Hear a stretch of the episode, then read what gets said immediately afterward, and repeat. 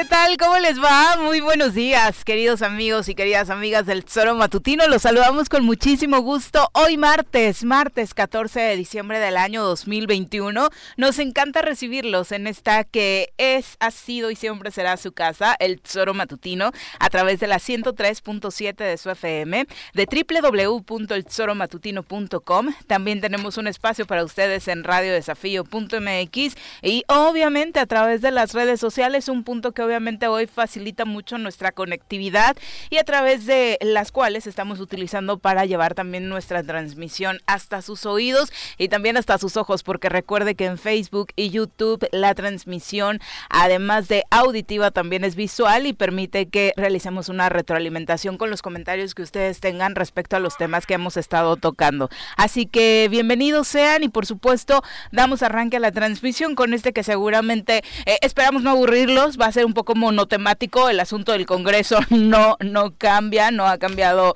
mucho en las últimas horas, sigue la división, ya hay un nuevo héroe en Morelos, al parecer el gobernador está aprovechando la oportunidad para decir que él sí se preocupa preocupa por la entidad, no como los diputados que deben velar por los intereses de todos nosotros. Ajá. Mi querido Pepe, ¿cómo te va? Muy buenos días. Hola, Viri, ¿qué tal? Muy buenos días, buenos días al auditorio. Y como si bien lo dices, pues el Congreso ha dado de qué hablar desde el jueves de la semana pasada, el viernes fue cuando se agudizó, el domingo fue cuando ya pues tomaron decisiones de manera interna las y los diputados. Ayer salieron ya los dos bloques, ¿no? Es muy claro, uno uno parece ser que eh, pues quiere aprobar el presupuesto tal y como lo mandó el ejecutivo. Eh, no han mencionado este pues vaya cuál es ese si es realmente esa su, su postura eh, general no y definitiva. Y el otro el otro grupo de legisladores el de los 11 pues mencionando que ellos están buscando la posibilidad de poderle hacer modificaciones al presupuesto como lo mandó el ejecutivo. Y pues bueno de a partir de ahí han venido acusaciones pues que pareciera como bipolares, porque pues sí, porque parecían bipolares porque todo iba bien, todo era felicidad y de un día para otro se caían bien, de, sí, de un día para otro ya algunos acusándolos de que este no quieren que les investiguen sus cuentas cuando fueron alcaldes, eh, sacando el tema de la jefa, este del otro lado yo he visto más moderado al, al grupo de los 11, eh, al menos llamando a la unidad, a la reflexión y demás. Pero, ya pues, poniendo sobre la mesa, obviamente, que ha existido dinero por medio y ofertas para poder aprobar el paquete presupuestal 2022. Así es. Vamos a saludar a quien hoy nos acompaña en comentarios. Con nosotros para su comentario.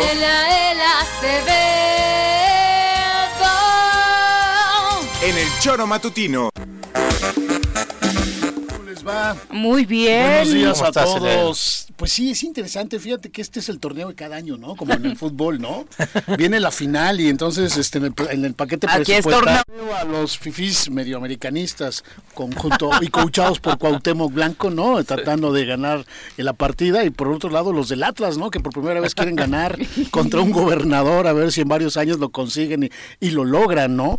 Pero sí, a ver, Efectivamente, este, aquí hay más que dos Aunque posiciones. hay que recordar que hay acusaciones contra el Atlas de que el árbitro les haya. que el árbitro les apoya ahorita, ¿no? Pero bueno, pero estos 11 que están contra los otros 9, ¿no? Que son, digamos, la cancha oficial del gobernador y auspiciados por el gobernador, donde eh, 9 de esos diputados, diputadas, tienen auténticos intereses o patrimoniales o de, o, o de cargo. Yo me pregunto, por ejemplo, si yo fuera diputado y mi pareja fuera el director del registro civil, ¿no habría un, un, problema de, conflicto de intereses? Es decir, no podría yo manifestarme en contra o a favor del presupuesto del gobernador porque es su jefe, ¿no? De entrada, ¿no? ¿Verdad? Mirna Zavala, sabemos que es tu esposo, pero es muy común esto de, de que, de, que tengan intereses velados, ¿no? Recordaremos, fíjate que la primera vez es, es interesante porque cuando empiezas a ver cómo se está constituido ya no solamente el Congreso, sino, sino su primer staff, de asesores, eh, abogados. Ya hay muchos los que se sientan atrás de los diputados. Ya hay muchos exdiputados. Salen en la foto. y por ahí atrás de, de, este, de, de, Tania Valentina, pues no dejo de ver a un Javier López, ¿no? que en su momento fue diputado en la época de Marco Adame, fue diputado y fue de los primeros que inauguró los portafolios. O sea, él llegó en aquel entonces a inaugurar los portafolios para aprobar los paquetes fiscales, ¿no?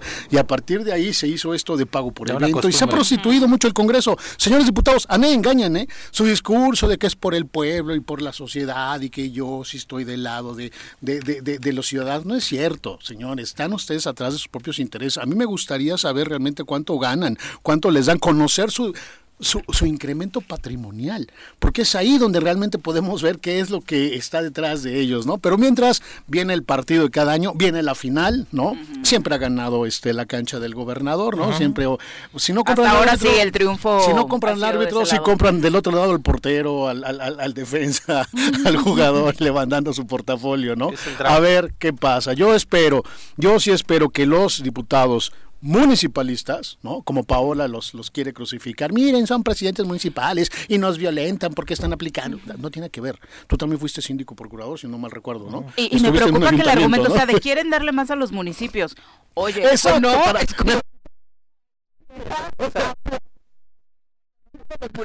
Tú vienes de eso, tú vienes de sufrir precisamente insuficiencias presupuestales. Deberías estar del lado de los municipalistas para que les den más municipios a los alcaldes y presidentes municipales, ¿no? Pero parece que ya la alinearon, ¿no? Le dijeron, este es el discurso y lo repite. Pero bueno, vamos a ver qué pasa. Creo que va a haber mucha, mucha tela de donde cortar. Y como pues diría un viejo amigo nuestro, que en paz descanse, este, eh, eh, eh, ah, todavía falta que corra mucha agua debajo del río. Muchísima agua debajo. Ojalá que sea cristalina. con lo que decía él, lo que decía Viri de la cuestión de que acusan de que los presidentes municipales o que lo que los municipalistas quieren darle más dinero, fue el discurso de la secretaria de también de, Hacienda, ¿no? Dijo es que nada más quieren apoyar a los municipios. ¿Y qué tiene de malo? si finalmente si ese va a ser el argumento, la verdad que terrible, ¿no? Que te posiciones claramente en contra de que mejore la economía de los municipios, porque no estamos hablando de mejorar la economía de los alcaldes, que ese es un tema malentendido. Todos sabemos, no es un secreto para nadie, que las finanzas públicas de eh, prácticamente todos los municipios en Morelos están destrozadas por deudas eh, en el sentido de laudos, por acreedores que seguramente van a recibir desde el primero de enero los entrantes. La verdad es que necesitan hoy apoyo más que nunca y si no nos ponemos todos a pensar y particularmente quienes tienen el poder de decisión a través del presupuesto, el, siguiente trienio va a ser terrible. No, y los hace ver como si los alcaldes, que sí los hay, hay muchos que exageran el gasto público, que eh, tienden a, no aclarar las cuentas, a no ser transparentes y lo demás, pero, que se les castigue. Y el gobernador cuando lo ha hecho, ¿no? Es decir, tiene manga ancha en el presupuesto, hace lo que quiera, acabamos de ver cuánto se gasta nada más en publicidad en una empresa de un partido que se formó con alguien el está candidateando a cualquier cosa y lo demás, pero ahí sí no nos podemos meter, ¿no? Es decir, ahí sí no pasa nada. Yo creo que lo que sigue ante la insuficiencia de resultados de un gobernador que no es capaz de, atender su responsabilidad, están los alcaldes, están los municipios. Son ellos los que tienen la primera bronca de seguridad, de obra, de, agua, de alumbrado, de muchas cosas que él no está haciendo, que él no está resolviendo. Entonces yo creo que lo que deben estar pensando es sí, sí les vamos a dar más dinero, pero cómo cuidamos que se invierte en obra pública. Y ahí caemos en el otro punto que argumentan, el de la auditoría superior, diciendo que los exalcaldes quieren quedarse con la, nueva fórmula de la SAF precisamente para que pasen sus cuentas públicas. Perdón, pero las únicas que pasaron con la anterior auditoría fueron las de Ponchito y la de Cuauhtémoc, bueno, con la, existente, sí, claro. Entonces es como de, eh, ¿qué, ¿qué pretendemos o por qué pensamos mal? Porque actuamos de esa forma en la que pensamos pensamos que van a actuar los otros tan mal como eh, lo hemos hecho hasta ahora, la verdad es que creo que sí tendrían que ponerse a meditar en sus declaraciones. Pero bueno, vamos a ahondar un poquito más en lo que decía el gobernador del estado de Morelos ah, respecto a esta crisis en el Congreso. Hay que tener cuidado. Y si ya es un bloque de guerra, pues qué lástima, porque al final de cuentas los que van a ser este, eh, mal correspondidos va a ser la gente, la ciudadanía. Eso es, esa es una realidad ellos se ponen, se ponen en su plan de machos y de, que yo soy y que, nosotros aquí somos los jefes, aquí nadie es, jefe de nadie, aquí todos estamos por un beneficio que es el beneficio que se llama Morelos y para la gente. Entonces, ojalá se lleguen a unos acuerdos, pero con esta rotura que hicieron estos ayer,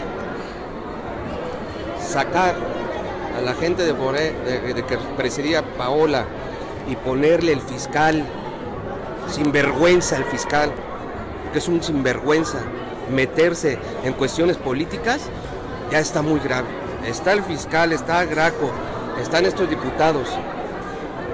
Y le digo a la gente, voy a seguir bueno, y es que ahí, ahí es lamentable, Viri. Que ni estaba enterado, ¿no? De que era lo que enterado el gobernador que justamente fue Paola Cruz quien solicitó a la fiscalía que se colocaran los sellos en la Junta de Coordinación Política. entonces la mafia del poder los lado de quien ¿no? está, ¿no? Sí, justo Paola eh, tuiteaba ayer por la mañana que había denunciado los hechos delictivos de lo que ha llamado la mafia del poder. Eh, la diputada de Morena eh, ponía entre paréntesis adelante de la mafia del poder PAM PRI, MC y PANAL, y señalaba que esta denuncia la había puesto en la Fiscalía Anticorrupción solicitando el resguardo de la Oficina de la Junta Política y de Gobierno y también de la Oficina de Comunicación Social bajo los hashtag alto a la violencia política, golpe a Morena, con el pueblo todo y somos la bancada 4T.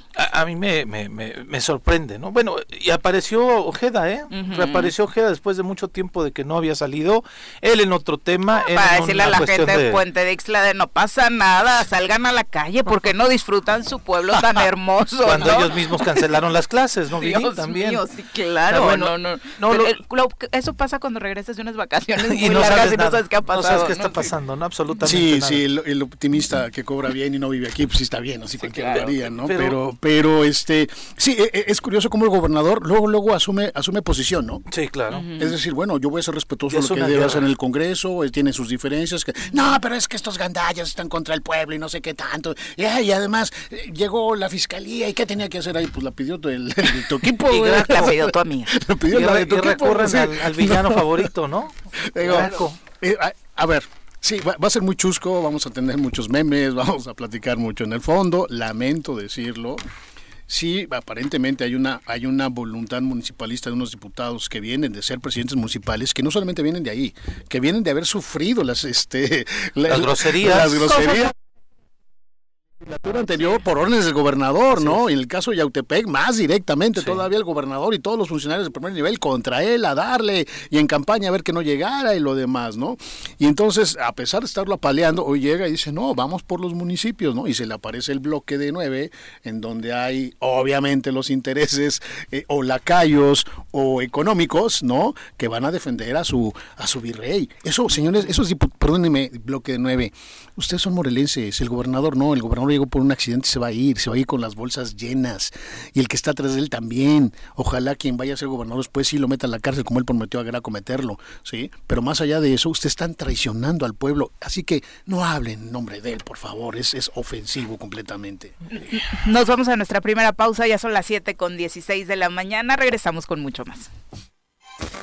7 con 21 de la mañana. Gracias por continuar con nosotros y por supuesto vamos a continuar con el repaso de lo generado ayer en estas dos ruedas de prensa que se dieron en el Congreso del Estado. Y, también la duda surge respecto al grupo. ¿Siguen siendo G9 y G11? Porque en la rueda de prensa del entrecomillado G9 ya no llegó un diputado, ¿no? Arturo, Arturo Flores ya no estuvo presente y al final se le cuestionaba a los integrantes de este grupo qué había pasado, nadie supo responder y se dijeron respetuosos de las decisiones que el diputado pudiera tomar a futuro. Pero esto era lo que decía el bloque legislativo conocido como G9 respecto al eh, posicionamiento que tomaron para el dictamen del presupuesto 2022 en voz de la diputada Ariadna Barrera.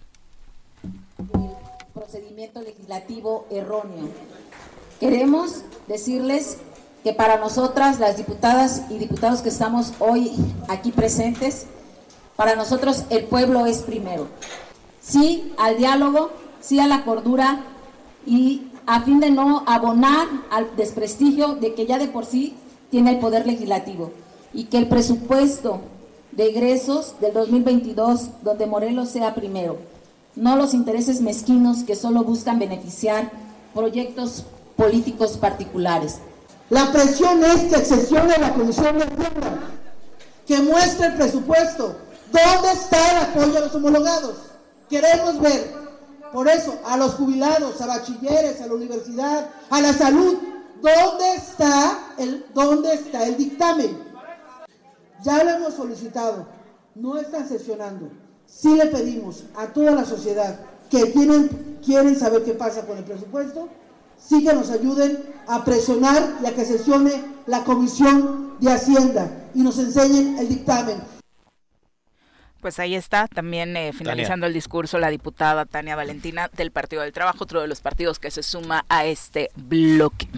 Eh, el, tema es ese también, mira, dicen que no ha sesionado la Comisión de Hacienda, no lo sé a ciencia cierta, eh, pero también decían que ya hay un dictamen que no se los quieren mostrar, pero al final de, cuentas el dictamen tendrían que mostrárselos para pasarlo al, al, Lo van a conocer, ¿no? Lo van a conocer. Ahora, diputada Tania, usted ya tiene la iniciativa del gobernador. ¿Por qué en lugar de andar diciendo junto con su compañera que están del lado del pueblo, díganos cuáles son sus propuestas concretas respecto de ese paquete? Es decir, ¿usted qué propone? ¿Quiere dejarlo igual? ¿Lo va a aprobar exactamente idénticamente? ¿Está a favor, en contra? ¿Cuáles son sus propuestas? Yo quisiera conocerlas. Más allá de estas acusaciones ahí que se hacen mezquinos y esto y aquello y lo demás, ah, ah, ¿por qué no fijan una posición? A ver, nuestra posición frente al paquete fiscal, independientemente del dictamen que firme la comisión, que de todos modos será aprobado o desaprobado por el Pleno, ¿no? O sea, es una discusión estéril. Mejor les digo de una vez, mi posición frente al gobernador en el paquete fiscal es que haya esto, esto, esto, esto, se modifique esto y esto y esto. Y esa será mi posición. Creo que es lo que deben de hacer, ¿no? No este jueguito infantil de, de, de atrapa ingenuos, ¿no? De que, ay, miren, sí, los diputados están acusando. No, no, no, no, no. No sean siniestros. Tania, yo te conozco, te conozco hace muchos años, sabemos quién eres, ¿sí? Y repetiste por una situación electoral, ¿no? Pero en el fondo, tus intereses son, sí son los mezquinos, ¿no? Y son los que han estado detrás de tu incremento patrimonial. Realmente digo, fijen una posición, una posición, pero una posición frente a lo que en el fondo se está discutiendo, el paquete fiscal, la iniciativa del gobernador, ¿Qué va a suceder con el presupuesto? ¿Lo vas a repetir? Tú llevas tres años aprobando al gobernador el presupuesto tal cual. Yo, yo hace una pregunta a él. Si, eh, si no se llegara a aprobar el presupuesto el día mañana, que es el día 15 cuando se concluye, eh, decían los diputados, puede haber un periodo extraordinario para poder eh, aprobarlo. Pero en la situación desafortunada que los votos no se reúnan los 14 suficientes para aprobarlo, se tendría que transitar con el eh, presupuesto del, del, año pasado, que es del año pasado, que es el año pasado. pero que además está impugnado en la Suprema Por Corte. Por eso, que es del año pasado, el año pasado. Pero hay dos resoluciones de la Suprema Corte de Justicia actualmente que habla con relación al presupuesto del Tribunal Superior de Justicia y de la incluso de la Comisión Estatal de Derechos Humanos. Al no acatar esa disposición de la porque si se opera con el presupuesto anterior estarían desacatando los diputados un ordenamiento de la Suprema Corte extrema este que dices bueno por un lado está el paquete abierto a donde yo no tengo obligación, ¿no? Se aprueba o se desaprueba o no se aprueba y el gobernador, que eso sí es lo que quiere, mm. dejarlo igual para darse mangancho. Ahora tú me dices, pero en los rubros en los que la Suprema Corte ya se pronunció, le está diciendo atiende y da autonomía, evidentemente ellos pueden, pueden solicitar eh, el desacato a la sentencia y llegaremos a un momento en que la propia Corte, si es necesario, les va a decir, a ver, de tu paquete yo te lo apruebo, es tanto y tanto, pero antes los va a amenazar de quitarlos. Es decir, antes les va a decir, a ver, estás desacatando mi sentencia y de una vez te advierto que o haces algo y te reúnes, o bien este, te voy a, inhabilitar y a separar del cargo, ¿no? Lo que sucede con muchos amparos en materia laboral. Hasta que no les dicen ni les advierten, a ver, ya te dije que sí tiene derecho a la jubilación y llevas tres veces que me sacatas, le voy a dar vista al Ministerio Público, le voy a citar a la Corte que te separe y entonces ya lo sacan. Vamos a llegar a ese extremo, pero para eso pueden pasar meses. Sí, claro, puede pasar un año, medio meses, ¿no? Entonces, en, el fondo, ¿qué, ¿qué, es lo que sucede? El gobernador quiere que se lo aprueben quiere que se, quiere, que se dé esta pelea hasta donde llegue para que el primero de enero él siga exactamente haciendo Por supuesto lo mismo que le puede sacar mucho provecho en diferentes Esa, es su pretensión política y, tiene nueve atrás que le van a ayudar a hacerlo. Y la situación es este el costo político que van a tener los diputados que están apostándole a la postura del gobernador. Pero luego repiten. Desafortunadamente. O sea, la verdad es que ya ni siquiera lo ha puesto al descrédito para que no llegue y no repita. Ahí están repitiendo. Bueno. Ahí, en fin. Son la la del G11 a través de Francisco Sánchez Zavala, presidente del eh, Congreso del Estado de Morelos. Nos desligamos, totalmente nos abrimos, bueno, el título personal lo hago, me abro a una investigación que se quiera, que no se diriman en los medios de comunicación si tienen pruebas que las presenten ya, porque esto suena más a un cotorreo, a un chisme que no se va a solucionar en los medios. Si tienen pruebas las presenten, yo los invito a que se hagan cuanto antes y yo me someteré en lo, propio eh, a, a cualquier investigación, en lo particular. Y es eso, porque una fotografía no quiere decir absolutamente nada. tenemos las manos limpias, tan es así que nuestros municipios ganamos una reelección. Tenemos la confianza de los ciudadanos. Sin tener argumentos, y si los hay, yo les pido que muestren las pruebas de esos vínculos ustedes dicen que yo y mis compañeros tenemos con esta persona. Vuelvo a repetir, una fotografía no quiere decir absolutamente nada. Somos servidores públicos, el Estado de Morelos es pequeño y por supuesto que coincidimos en algunas reuniones de trabajo, pero eso no quiere decir que formemos parte de la delincuencia organizada. Y los vuelvo a invitar, si hay pruebas, demuéstrenlas. Bueno, ahí está también la postura de Luzari Quevedo y se refiere precisamente a las acusaciones sobre la relación con eh, esta mujer recientemente detenida en Morelos, conocida como la jefa, ¿no? Que, sí, que, es parte de las acusaciones que se dieron a partir de que se genera este bloque, ¿no? Me llega toda clase de publicidad en redes sociales de estas fotografías, sí, impresionante, ¿no? La cadena de WhatsApp, WhatsApp de tres números, a mí me llegaron de tres números distintos. Que hay que denunciarlo, ¿eh? la, foto, foto. La foto y un videíto de esos videitos que hacen, de esos que alguna vez fui protagonista, este me llegaron ayer tres de, tres teléfonos distintos, ¿no? Este se nota inmediatamente que la posición es este pues como dices tú, el ayer lo comentamos, ¿con quién estamos? ¿Qué diputado hablamos ayer, este Viri? Ayer con ningún diputado. sí, ¿no? Ah, ah no, con Jorge, con Jorge, con decíamos, que, vayamos al debate, que es lo que tú dices. A ver, el grupo de los 11, ¿qué es lo que propone? Y el grupo El tema de los municipios, el tema de la UAM, el tema de la FAEDE, el tema de qué, ¿no? ¿En qué, en qué rubros vamos por allá? El único, ¿En qué, opinan y no? Sí, y el otro grupo, ¿en qué tema vamos? Para que nos digan a la sociedad en qué, eh, o sea, cuál es lo que realmente están debatiendo de fondo. Sí, a ver, es tan fácil como esto, diputada Paola, es para decir, a Cuautla le interesa esto, yo soy representante de Cuautla y quiero esto para Cuautla, si me conviene y lo demás, ¿no? No que agarra la posición y se pone, te digo, que se, se alinea, ¿no? En, en, el partido oficial, a final, final de cada año, ¿no? Y está alineada ya con él, ¿no? Sí, tienes toda la razón, es decir, a ver, déjense de tonterías, a mí, es, díganme, ¿cuál es su posición clara frente al presupuesto? Porque se vence, vamos a convocar a un periodo extraordinario y vamos a estar ahí. De, y va a pasar enero, febrero, claro. y ya nos olvidamos del tema como suele suceder. Sí, y, y los, y los eh, ayer hablamos, sí, ahí sí con Juan Ángel Flores, este, y Juan Ángel justamente decía que se sentían pues decepcionados, frustrados, porque los alcaldes veían la posibilidad de que podrían recuperar cierto parte del recurso que habían ellos ya planteado. Casi, casi no dijo, bueno, nosotros queríamos el 5, pero ya con el 2.5, no, pues, pero no lo dijo así, pero decía, sí había y se veía la posibilidad de que los ayuntamientos se vieran fortalecidos con ello.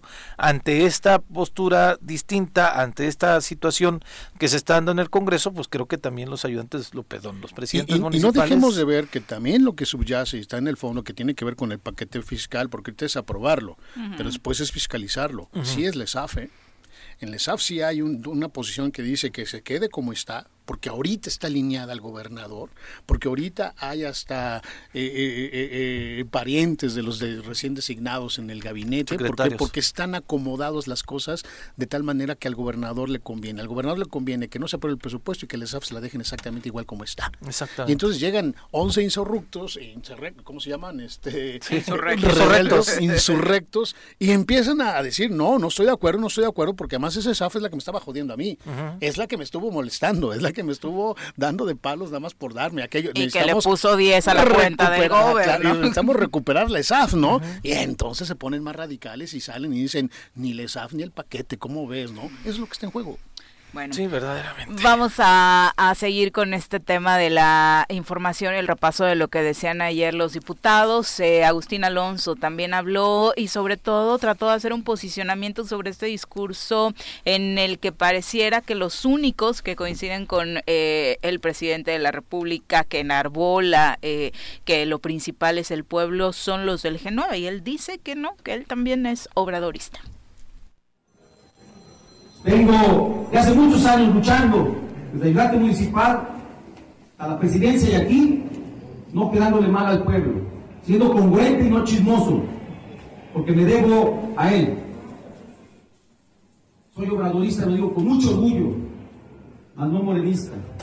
Me da vergüenza como los compañeros de lucha, mis compañeros de lucha en su momento, hace dos meses, un mes, platicábamos cómo sacar adelante a Morelos. Platicábamos cómo hacer las cosas mejores en el presupuesto de Morelos.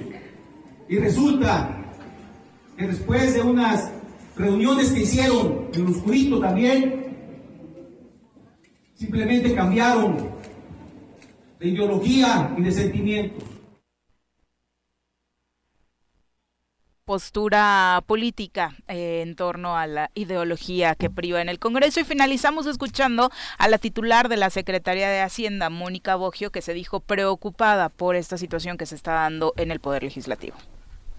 Suprema Corte ahorita quien le dejó la tarea es a ellos, analicen y determinen y sobre ya determinarían su presupuesto 2021. Entonces también tienen tres días para hacer. El grupo de Morena. Quien incluiría en desacato en este momento sería el Poder Legislativo, o sea, no cumplir con esa. Así es, la resolución de la Suprema Corte viene para el ¿El grupo de Morena está de acuerdo que en lo que ustedes están presentando?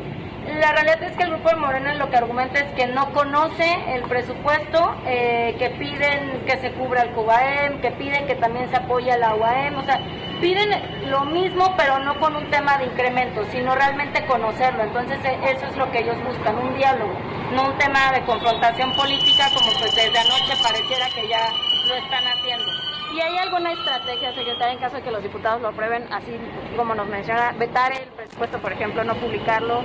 Usar la realidad es que no me quiero anticipar, quiero ver qué sucede para el día 15 de diciembre. Yo nuevamente, pues en esta convocatoria de medios haría una invitación a los diputados a que se sienten, a que platiquen, a que trabajemos juntos porque pareciera que lo que mostraron anoche pues ya fue un tema de oposición, de bloque, incluso dando un tinte de violencia de género porque pues de este lado la mayoría son diputadas, entonces pareciera que pues están brincando las leyes, que el procedimiento legislativo con todo y que conocen, que saben que están actuando en violación, lo están haciendo, entonces lo que están generando es, se me hace una ruptura demasiado rápida y pronta y que están dando la cara realmente al pueblo haciendo ver qué es lo que buscan, o sea, cuando podrían, lo que están abanderando es decir que buscan un presupuesto para el pueblo, cuando yo les diría meramente lo que quieren es un presupuesto para municipios.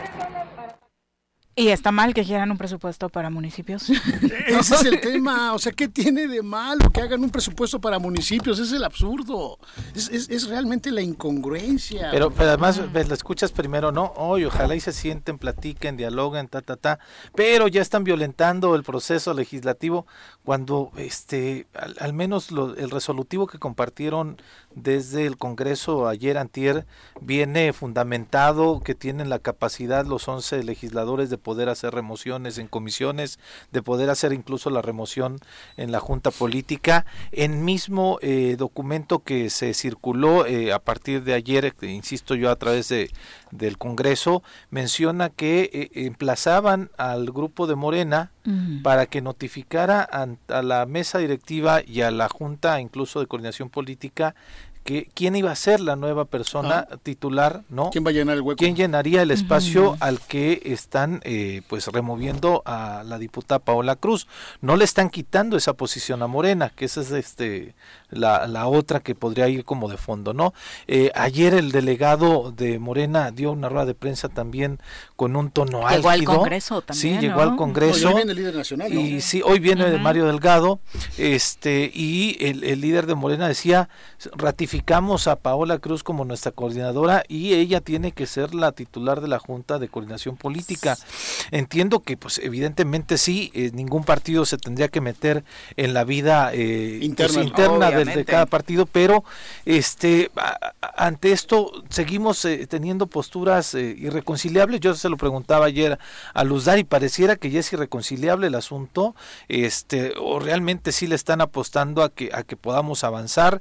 Insisto yo, si no hay claridad en el discurso y solamente hay acusaciones de supuestos y demás, pues no vamos absolutamente a llegar a nada y eh, pues evidentemente creo yo y lo decía yo antes de, lo decíamos antes de entrar al aire, eh, el discurso del grupo de los ocho no está pegando, no está haciendo clic, no encontramos cierta lógica de este de estructuración de, de ello para que podamos darnos una opinión distinta. No, y la, la, la, causa oculta visible, pues sabemos es eso, insisto, repito, hasta el cansancio es muy fácil, déjenle al gobernador Lesaf y déjenle las cosas como están. Es nuestra posición.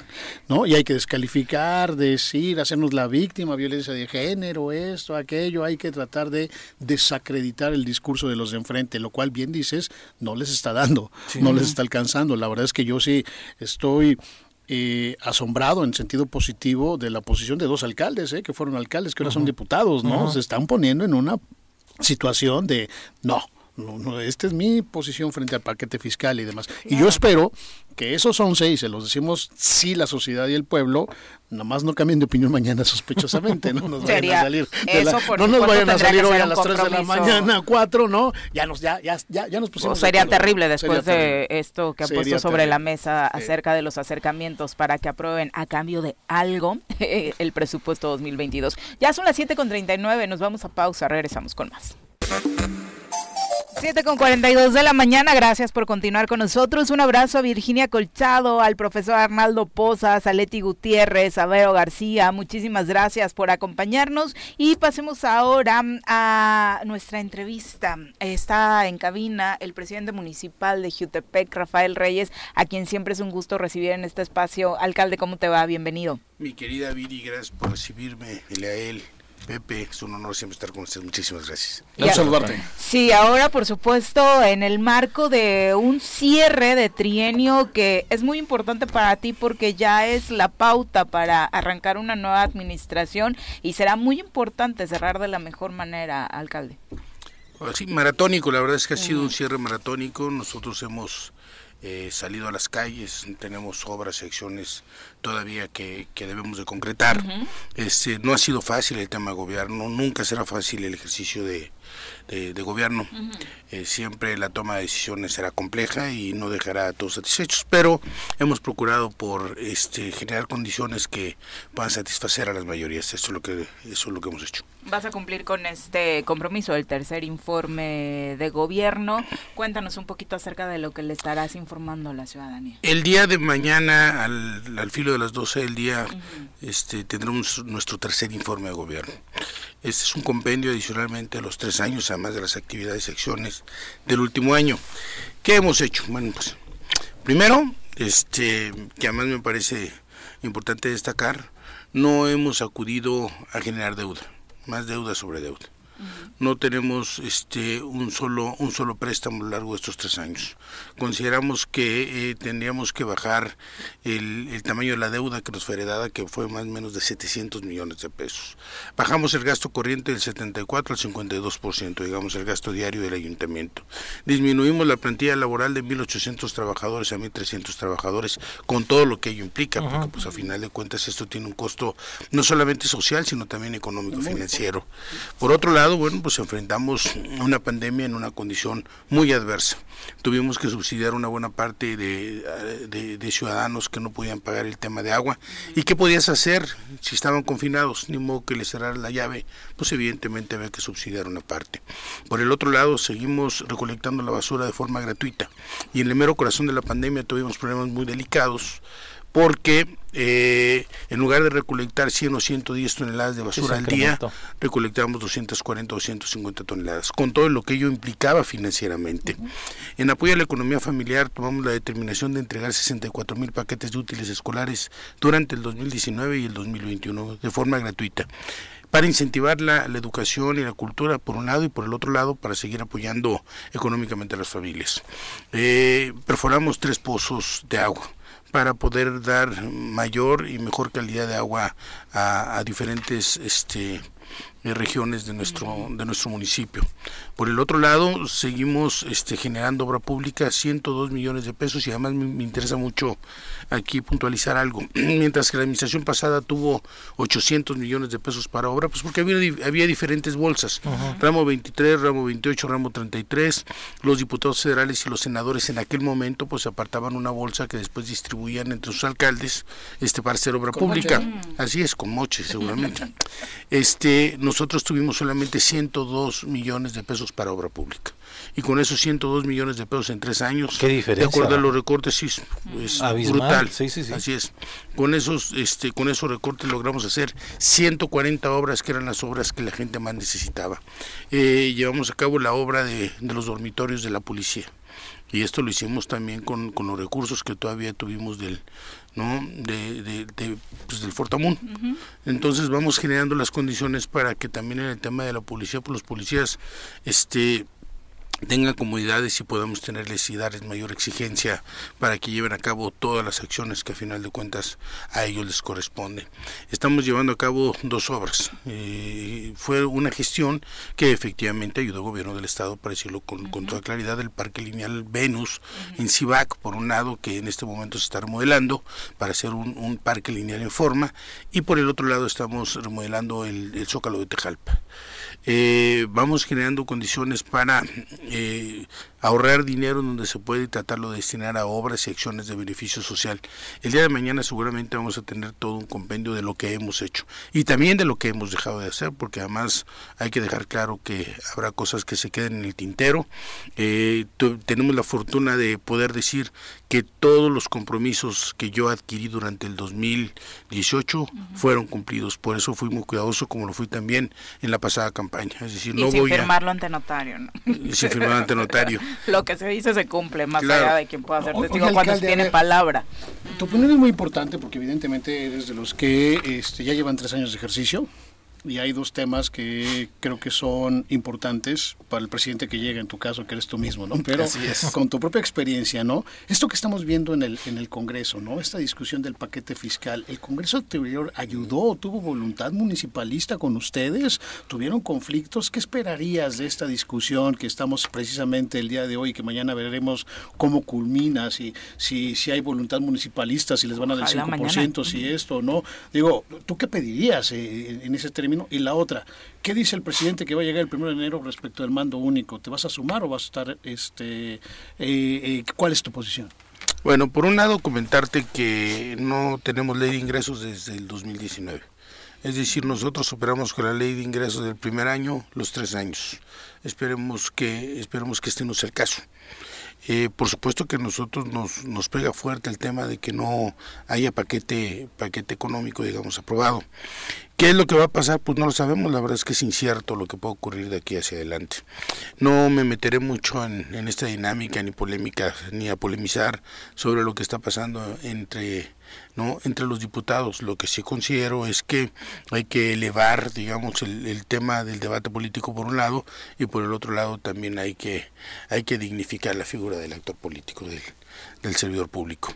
Respecto al tema del mando eh, coordinado dependerá de revisar este sin duda los indicadores.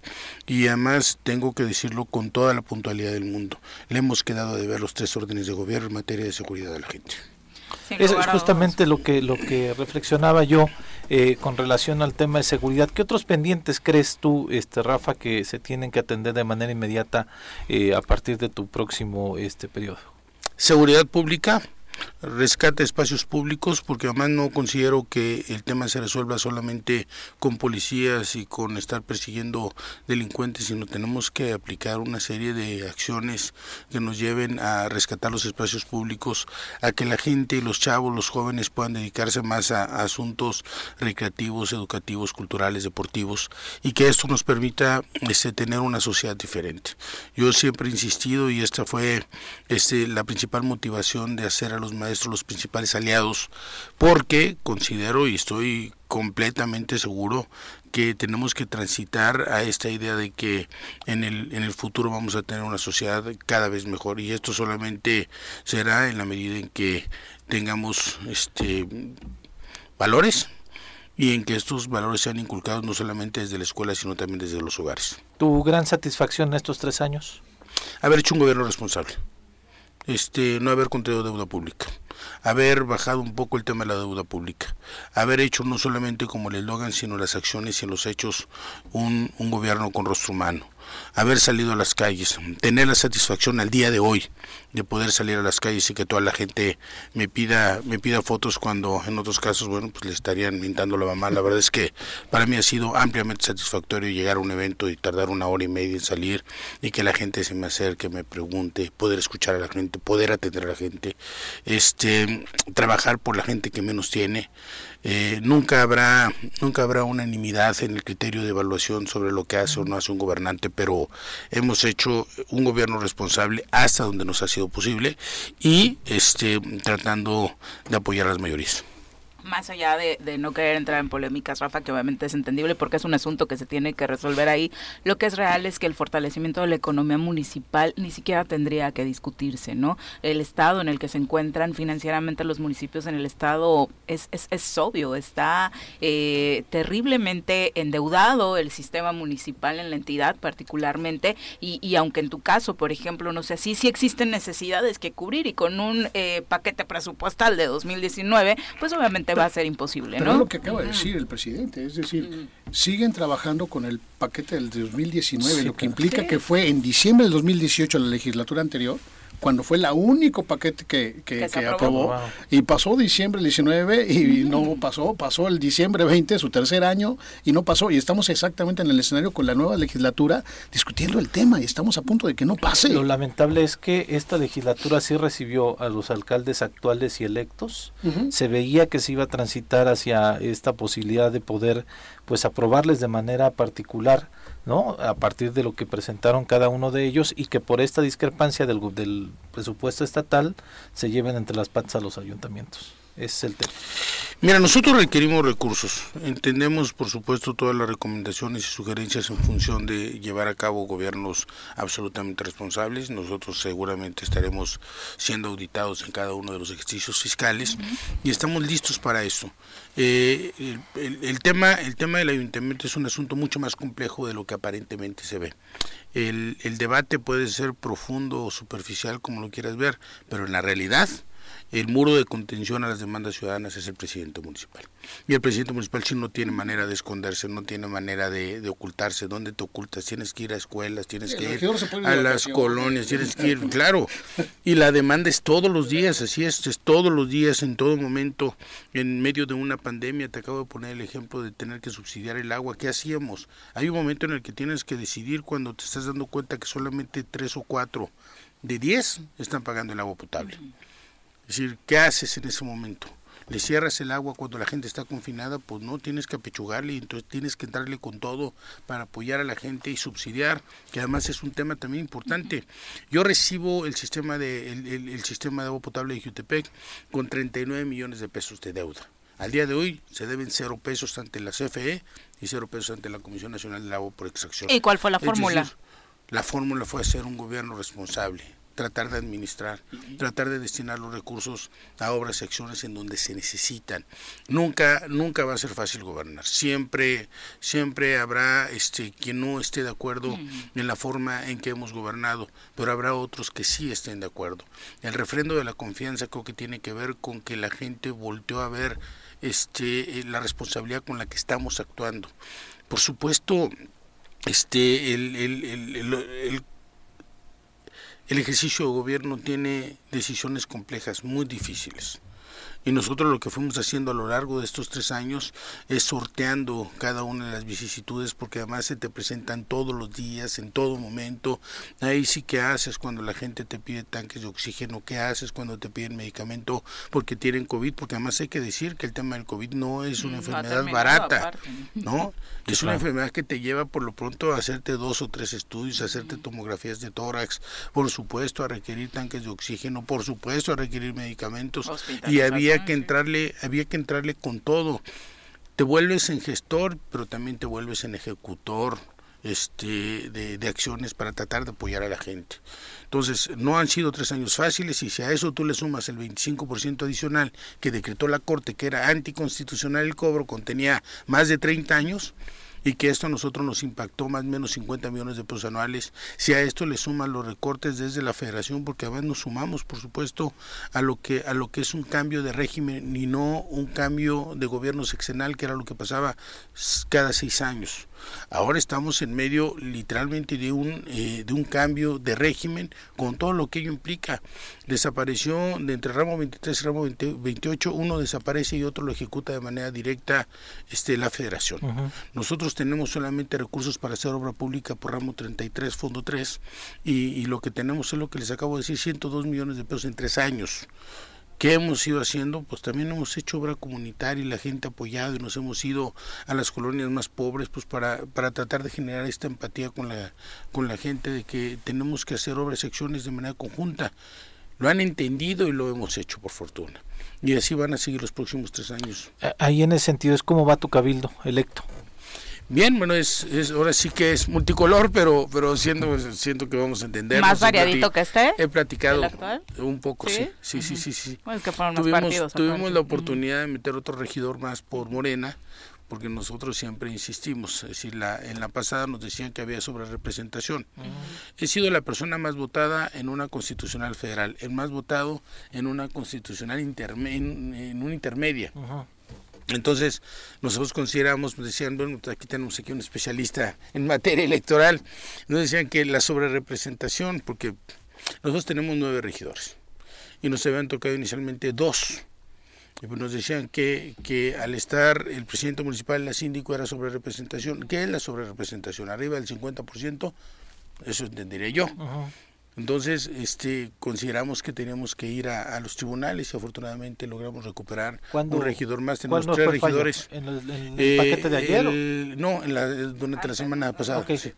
Ese es el problema cuando metes dos sistemas distintos, porque el presidente y el síndico van por mayoría, mientras que los otros es representación proporcional. Sí, se tendría que reformar. Eh, la, la, discusión es si lo haces global, la representación proporcional o no, y metes no, al presidente y al síndico o nada más a los regidores. No, ¿no? es que los atas se la pasaron mano. en la discusión mucho tiempo. Pero aún con todo y todo. Mixto, dices, pues es que ¿qué es lo que quieres? ¿Darle mayoría al que ganó o no quieres? Eso es lo importante. Que, decir, que en muchas ocasiones la confianza de la ciudadanía está ahí. Este, un, un, debate más intenso entre regidores, lo demás, pues vete por el lado de la sobrerepresentación y dale más regidores a la oposición, ¿sí? Pero ¿qué es lo que quieres en un cabildo? Yo, mi opinión siempre ha sido darle gobernabilidad claro, al cabildo de supuesto. alguna otra manera. Sí, yo, ¿Estás de acuerdo que debería haber una reforma al respecto, Rafa? Estoy plenamente convencido que debería, este, debería haber una reforma. Porque además las resoluciones al final siempre dan la razón Así es. en ese sentido. Fíjate ¿no? que en este cabildo yo he tenido la fortuna, eh, cuando llegamos en, eh, durante el 2018 tuvimos pláticas, el 1 de enero del 2019 entendimos y además estoy muy agradecido con el cabildo, que eran tiempos de gobernar no de hacer política. Y que llegaría el momento en el cual cada quien rompería filas pues para irse a formar digamos al, a su partido político y a, y a generar las condiciones pues para hacerlo ganar. Pero mientras tanto creo que hicimos un buen ejercicio de gobierno. Tan es así que mira ahí hay un ejemplo muy claro. Tu vecino tu vecino ¿no? Cuernavaca, en el tema del agua, tú dices, yo me siento honrado de poder decir que de tantos millones lo bajé a cero, no hay deuda, estamos estables y es más, subsidié el, el, el, servicio mientras hubo pandemia, pero el de Cuernavaca no aprendió la lección, te lo hubieras pegado un poco más. Creo que ese es un buen ejemplo de cuando se hacen bien las cosas y cuando se hacen mal. Y ahí está el resultado. Es decir, nada más en un rubro, en un servicio, el agua potable, en tres años, ¿a dónde lo llevó este y, y, y en dónde lo dejaste tú? Creo que eso habla de sí mismo, por sí, felicidades en eso. No, hombre, muchas gracias. Seguiremos haciendo un gobierno responsable. Sé que no vienen tiempos fáciles, estamos en espera del paquete económico, hoy, hoy y mañana será todavía el, el tema del debate, si hay sesión o no, pero este, pues ahora sí que habremos de gobernar con lo que tengamos, entendiendo la lógica de la política que no la vida pública es el arte de lo posible, no solo de lo deseable. Exactamente. Bueno, pues Rafa, muchas gracias. 19, ¿eh? gracias por acompañarnos. Felicidades. Recuérdanos mañana a la cita para tu Mañana a las 12 del día por redes sociales seguramente estaremos transmitiendo. Ah, no la a gente que evento. quiera ir nos vamos a encontrar. Sí, Ah, va a haber va a haber un evento, no ser un evento multitudinario, pues porque estamos estamos en, en, en espera, ojalá que no de, de que llegue la, la, la otra oleada, digamos, de la pandemia, ojalá que no, pero estaremos en Jardín Guayacán, ahí vamos a hacer Ay, un, informe alrededor de las 12 del día. Perfecto. Bien. Y tu entrega-recepción supongo que va mejor que con el otro alcalde, ¿no? Este te está... yo- ¿no? Le, le diré, Este es más buena onda, ¿no? Esta es buena onda y, y además y además siempre le recomendaré que no que haga bien las cosas porque pues se sacó la rifa del tigre que. Nah, Gracias, Rafa. Buenos días. Son las 8 con 1. Volvemos. Silvia Aguilar, lindo martes para ti, también para Jorge López. eh, dice, ¿a qué quieren cancelar el carnaval? No ¿Cuál, el de Jutepec? Sí, aprovechando que estaba Rafa, ah, mira, eh, seguramente platicaremos con él antes de que finalice el año para tener ese dato pendiente. Rafa Domínguez Galindo, un abrazo, eh, querido Rafa, muchas gracias por estar con nosotros. César Duarte dice, los estoy escuchando, qué buen político es este presidente, ¿no? La verdad sí, por, por algo le refrendó la ciudadanía eh, la confianza a través de la reelección, sin lugar a dudas, y eso por supuesto es positivo. Eh, varios preguntan acerca del proceso de vacunación que se está llevando como refuerzo para los adultos mayores en Morelos. Hay esta semana obviamente actividades, eh, desde ayer se inició y este 15 de diciembre se aplican, por ejemplo, esta tercera dosis a las personas mayores de 60 años de edad en Sosocotla. También este 15 de diciembre, es decir, a partir de mañana estarán en Tetecala, tanto para adultos mayores de 60 años como para eh, la población que va a recibir su primera dosis de entre 15 y 17 años. Lo mismo sucederá en el municipio de Ocuituco. En Hueyapan, eh, también a partir de mañana se darán ambos procesos. Tetela del Volcán también estará en esta situación. Hoy, 14 de diciembre, hay tercera dosis para adultos mayores de 60 años en Zacatepec. La vacunación será en el Instituto Tecnológico de Zacatepec el 13 de diciembre, es decir, ayer sucedió en Mazatepec y hoy también inicia en Temisco. Están en el Parque Carlota, en Tetlama y en Cuentepec. Desde ayer también se está dando este proceso de vacunación de tercera dosis para adultos mayores que ha sido permanente realmente. Aquí en Cuernavaca hay vacunación para mayores de 60 años en el Centro Integral Chamilpa y la Unidad Deportiva Fidel Velázquez y también en el tercer regimiento blindado de reconocimiento en la zona militar, donde es vehicular, ya se modificó este esquema, ah, y también en el Hospital Militar Sedena. Eh, esto sucederá hasta el 16 de diciembre, eh, tanto en Temisco como en Cuernavaca. Las fechas son esas, 14, 15 y 16, para quienes están eh, apoyando con este tema de ir a ponerle su tercera dosis, porque sabemos que en este rango de edad necesitan apoyo de hijos, nietos, amigos cercanos, pues obviamente pueden hacerlo para que puedan tener este refuerzo en la vacunación, porque recordemos que ellos, bueno, ya prácticamente eh, estaban a punto de cumplir un año, ¿no? De haber recibido su primera dosis y por supuesto es muy importante. Oye, pero, no todos los 60 necesitan tanta atención, hay muchos que llegan caminando solos. Ah, bueno, Yo estoy a dos años y no... no pero ese no, no, no, o sea, obviamente los de Z, pero ya va la gente de Z. No sé a llevarlo como, Es que lo llevaron, lo llevaron, lo llevaron, sí, sí, lo acompañan. a mi madre tiene 72 solito no llega, ¿no? también puede sí, sí, claro, claro. Oye, Viri, sobre el, sobre el carnaval ya, ya pregunté, ah, ahorita aprovechando, dicen que evidentemente la decisión se tomará a partir del semáforo epidemiológico con relación a lo del COVID, ¿no? Sí, claro. Que en este momento parece que no hay ninguna bronca y que Vamos hay la posibilidad. Enero, ¿no? Sí, es lo que vamos a ver. Es muy pronto ahora para hablar de cancelación. Tiene no. que darse en enero como sucedió hace un año. Así es. En enero se verá. Porque hay un estado del norte, por ejemplo, que ya regresó a las clases virtuales porque estaban incrementándose casos de COVID. En de hecho, justo estaba hablando de eso el eh, subsecretario de Salud, Hugo López Gatel, que de hecho justo ahora con el tema de la vacunación... no, ahora, ahora, ah, en la mañanera, está señalando... Le cancelaron la cita, ¿no? De hecho pues que lo estaban grabando sin avisarle. no, él se salió. Sí, por eso. Él se salió. Por esa situación. Dice que se canceló, no, sí, salió. Eh, él, él, señaló eso y ahora mismo está diciendo, eh, primer, en primer lugar, sobre el tema de la vacunación, se había dicho que no iban a necesitar registro. De hecho, si usted está yendo a vacunarse el día de hoy, ayer, eh, por ejemplo, me, les estaba apoyando a mis papás para hacer este tema, no había necesidad ni en la página estaba el rubro para hacer un preregistro de la tercera dosis. Hoy ya se habilitó así que si se va a vacunar eh, a partir de mañana, por ejemplo, en el estado de Morelos, sí ya puede ingresar a la página de mi vacuna y registrarse ahí para obtener esta siguiente dosis.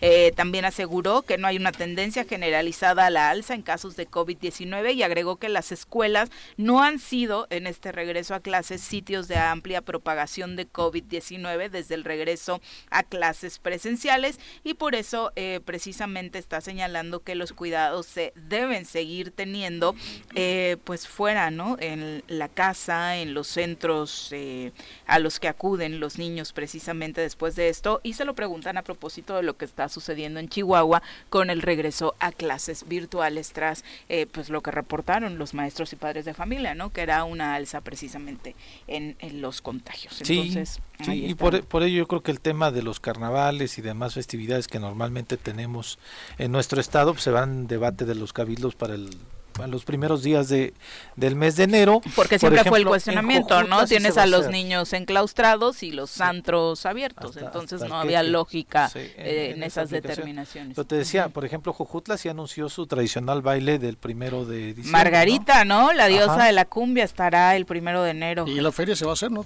Sí, se va a hacer, sí, sí, sí.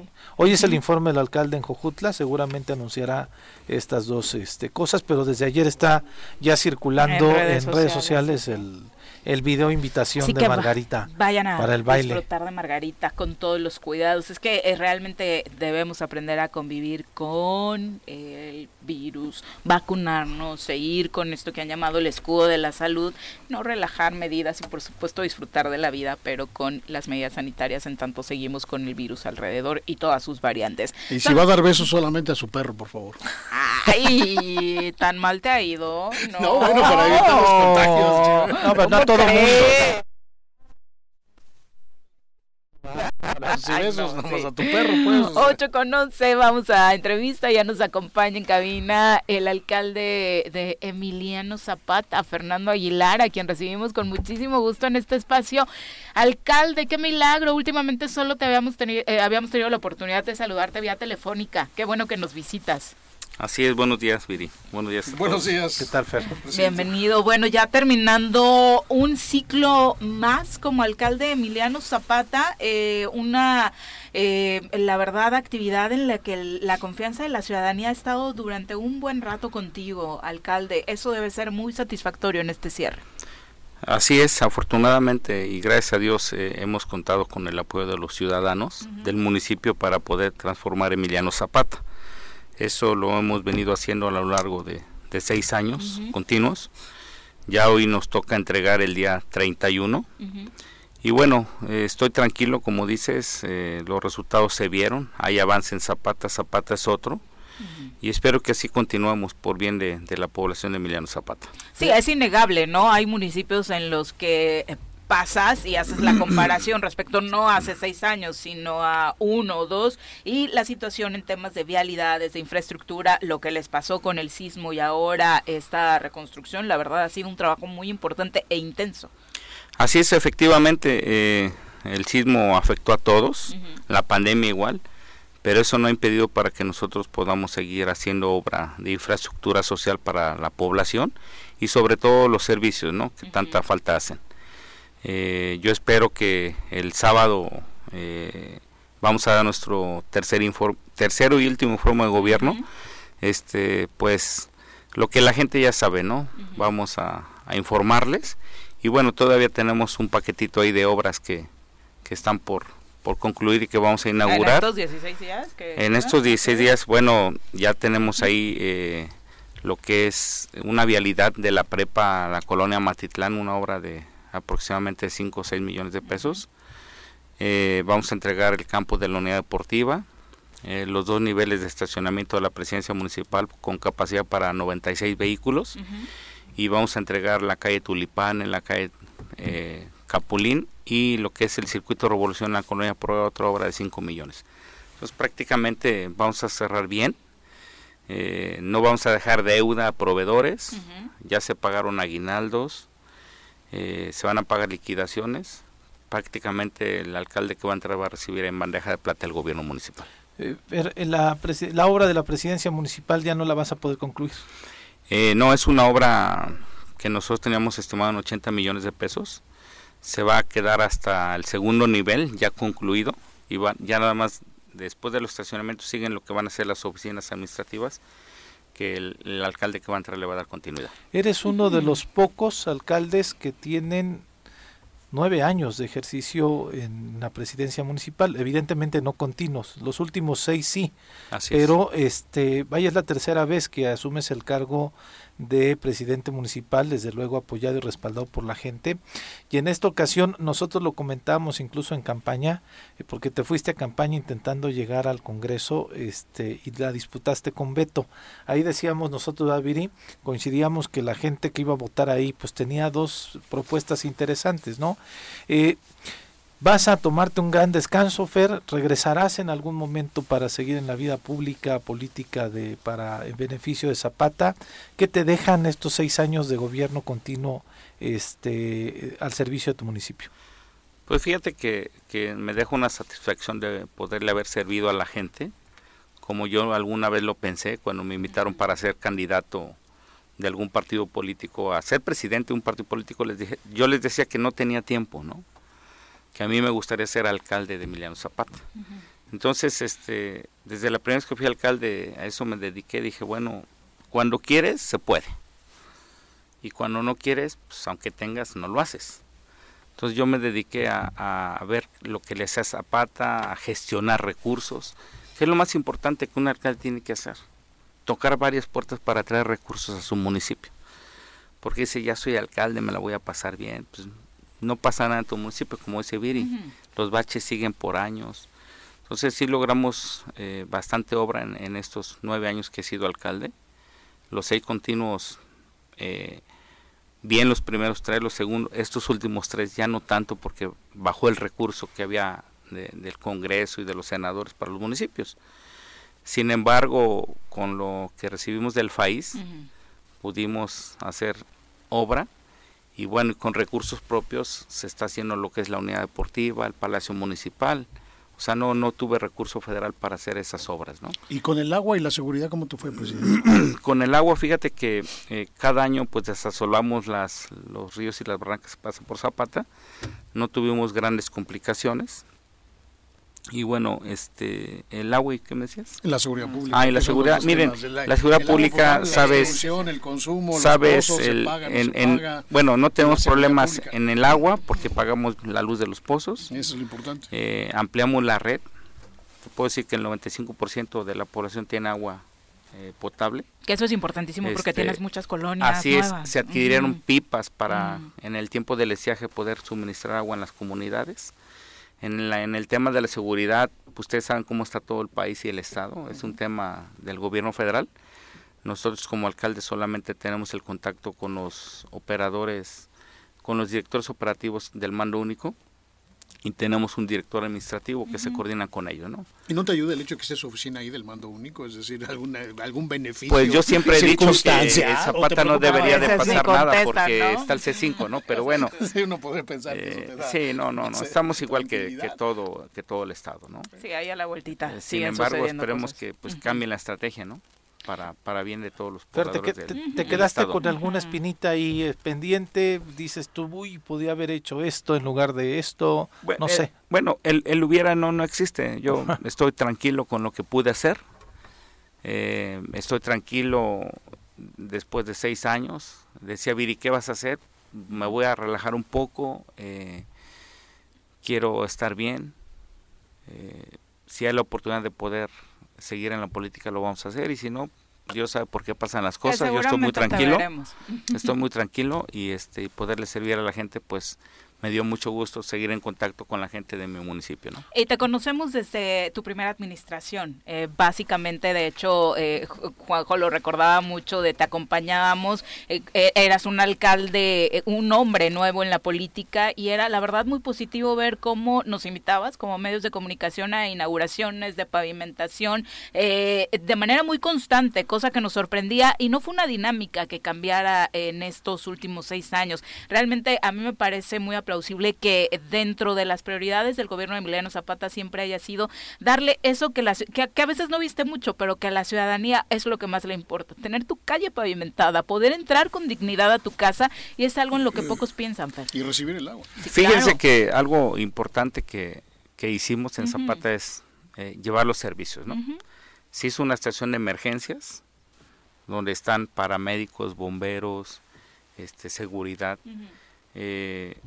se equipó a, a, los, a los departamentos operativos como al agua potable, ¿no? Se compraron cuatro pipas, se compraron cuatro camiones de basura, se compraron ambulancias y este y bueno, todavía estamos en el tema de que en estos últimos días todavía vamos a entregar dos ambulancias nuevas para la población. Y fíjate, ese es un extra porque en realidad no es una función municipal, es decir, si es una atención este, que la comunidad requiere de forma inmediata, pero ni siquiera es una cuestión que esté a cargo de los municipios. No, pero bueno. Tendría que ser el Estado. No, qué bueno que lo haces. Exactamente. o sea, al contrario, lo reconozco, es decir, que hasta en ese grado llegaste, cuando debería ser el Estado el que tenga esas centrales de atención médica y de ambulancias. Así es. Entonces, este, se compró el terreno para la unidad deportiva, se compró un terreno para las oficinas del DIF y toda la VR y ahí donamos 5 mil metros para hacer una clínica nueva del Seguro Social al gobierno federal.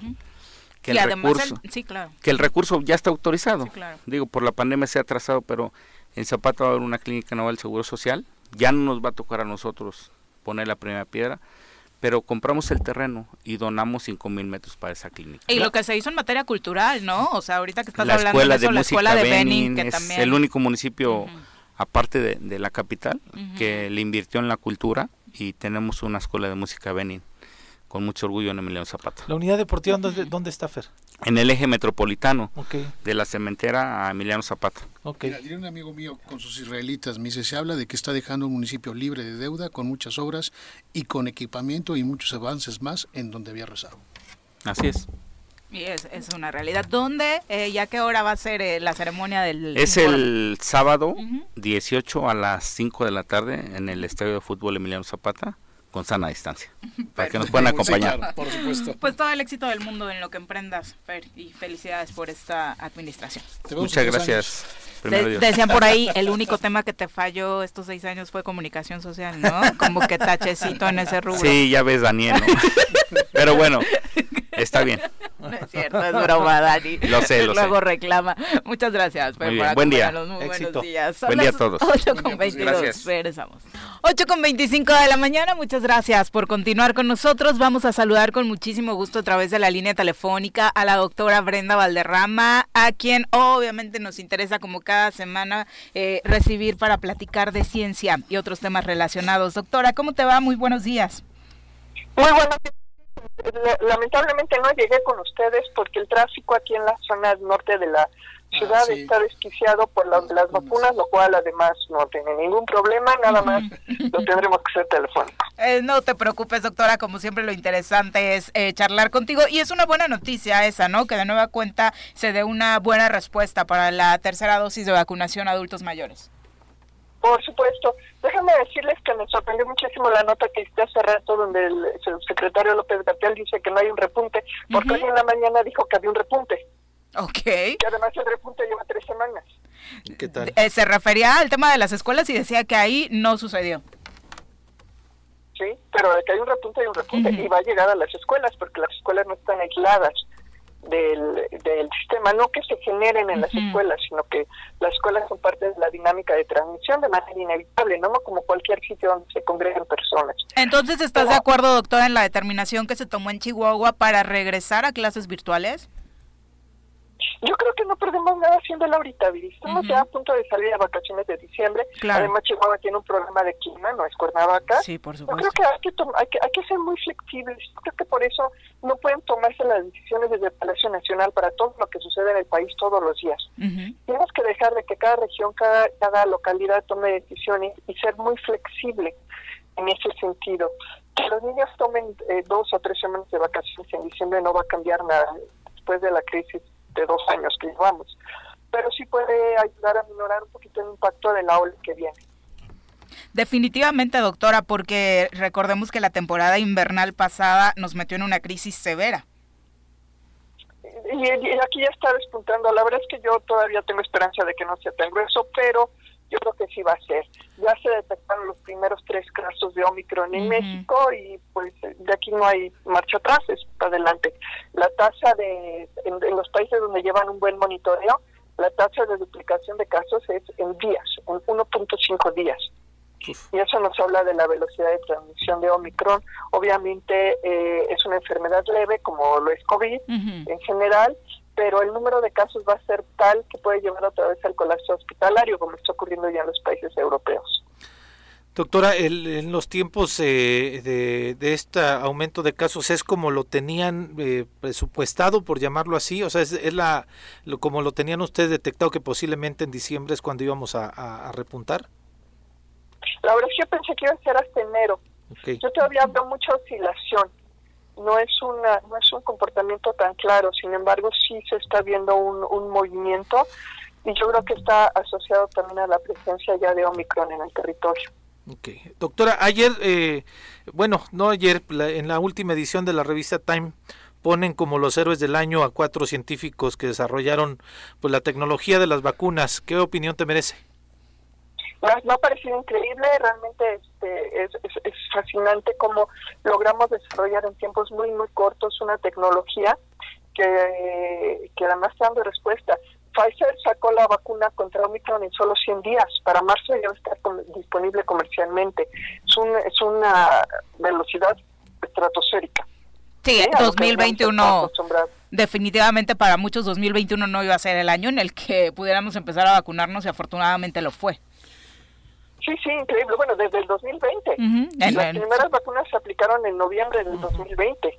Oye, doctor. A menos de un año de la aparición de la pandemia. Fue fascinante. Doctora, ¿no crees que ya estaríamos en la posibilidad de que el año que entra entremos a un sistema mixto de vacunación? Me explico, es decir, actualmente pues es solamente el gobierno el que decide, ¿no? Pero ya podríamos llegar a un escenario en que eh, haya el acceso pagado por la vacunación del que quiera ponérsela y no estemos esperando solamente a que el gobierno nos diga cuándo.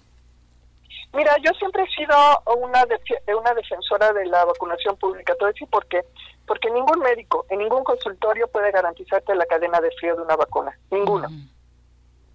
Solamente el sector público te puede garantizar que las vacunas están mantenidas a la temperatura y en las condiciones idóneas para su estabilidad. Yo más bien pensaría que se rompiera este esquema de vacunación a través del ejército y regresáramos las vacunas a los centros de vacunación, a las clínicas, a los los dispensarios, ahí es donde deben estar las vacunas, no en los cuarteles. Y lo que se ha dicho tanto, ¿no? Ya eh, seguir lo que ha sucedido con la vacuna de la influenza y demás, optimizando precisamente incluso el tema de la logística. Eh, doctora, eh, finalmente el conflicto en torno a lo que sucede en el CIDE continúa y continúan las manifestaciones tener manifestaciones, efectivamente. El conflicto eh, está siendo administrado por el gobierno federal para que haga crisis durante el periodo vacacional. Hay dos formas de que haga crisis. Una es que implote, que los chicos se quiebren por, por el frío, por el hambre, por, por estar pasando días enteros en la banqueta. Y la otra es que explote y hay una intervención de la fuerza pública para desalojarlos. En cualquiera de los dos casos es impredecible saber qué resultado va a tener ese, esa acción. Es muy triste ver eh, este embate constante contra la libertad de investigación, contra la educación pública gratuita y de calidad y pues eh, las vacaciones pueden ser, les digo, el momento crítico en cualquiera de los dos sentidos. Por lo pronto hoy hay una marcha a las 11 de la mañana y pues asistiré, por supuesto, a título personal, yo estoy de vacaciones y, pues ya les comentaré la próxima semana cómo estuvo. Muchas gracias, doctora, por la comunicación. Muy buenos días. Cuídense mucho. Buen día, doctora. Muy buenos días. Son las 8 con 31 de la mañana. Nos vamos a una pausa. Regresamos con más.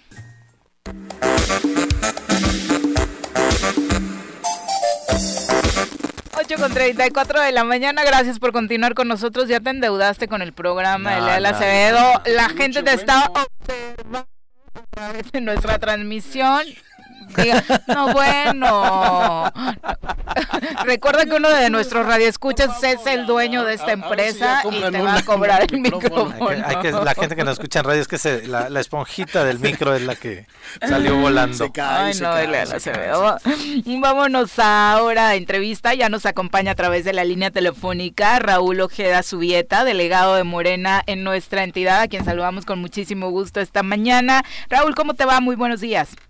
Muy buenos días, Viri, Pepe, Eliael, que sé que está ahora compartiendo con ustedes el espacio. Muchísimas gracias por invitarme de nuevo con ustedes. Es eh, gratificante poder platicar con gente tan fresca y tan conocedora del escenario morelense. Estoy a sus órdenes, como siempre. Muchas pues, gracias. lo que queremos es precisamente conocer un poquito más acerca de lo que está sucediendo con la postura del grupo parlamentario de Morena en el Congreso local. Y es claro, hay, hay muchas acusaciones que señalan que a partir de tu llegada como delegado, eh, como que trajo un tono mucho más ríspido el grupo parlamentario de Morena en el Congreso, provocando la crisis que hoy enfrenta. Eh, ¿tú, ¿Tú estás detrás de este movimiento?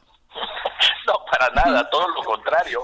Aquí lo que sucede es que quienes están eh, eh, al frente tanto del Congreso como de la Comisión de Hacienda han violentado los derechos de los compañeros eh, miembros del grupo parlamentario de Morena y me remito a los hechos. Si ustedes ven el escenario y cronológicamente podrán observar que desde un principio eh, este grupo planteó como condición eh, sine qua non el grupo teóricamente mayoritario que eh, se tendrían que alinear los diputados a favor de un anteproyecto de dictamen en Hacienda que no conocían los compañeros porque salvo cuando mi primera presencia se dio donde señalé que eh, no se había reunido la Comisión de Hacienda para analizar nada, ya, nada, ya había un anteproyecto circulando, de inmediato citaron esa misma tarde para tener una primera reunión de los cuatro comisionados que tiene Morena en la Comisión de Hacienda. Y ahí fue escalando, como hubo una negativa, primero tomaron una decisión violentando los derechos, inclusive yo lo llamaría violencia de género, quitándole los derechos a, y sus prerrogativas a la diputada Macrina, que es de la zona indígena representante, orgullosa representante de la zona indígena de Temisco, y entre otros se llevaron también a la compañera Tania del PT, eh, al compañero Alejandro, de no darle sus prerrogativas, y en el caso de Macrina específicamente, y ahí es donde señalo la violencia de género y discriminación, le dijeron que no le iban a dar el recurso porque estaba en favor del el proyecto original y eso no se lo iban a permitir. Y condicionaron inclusive algo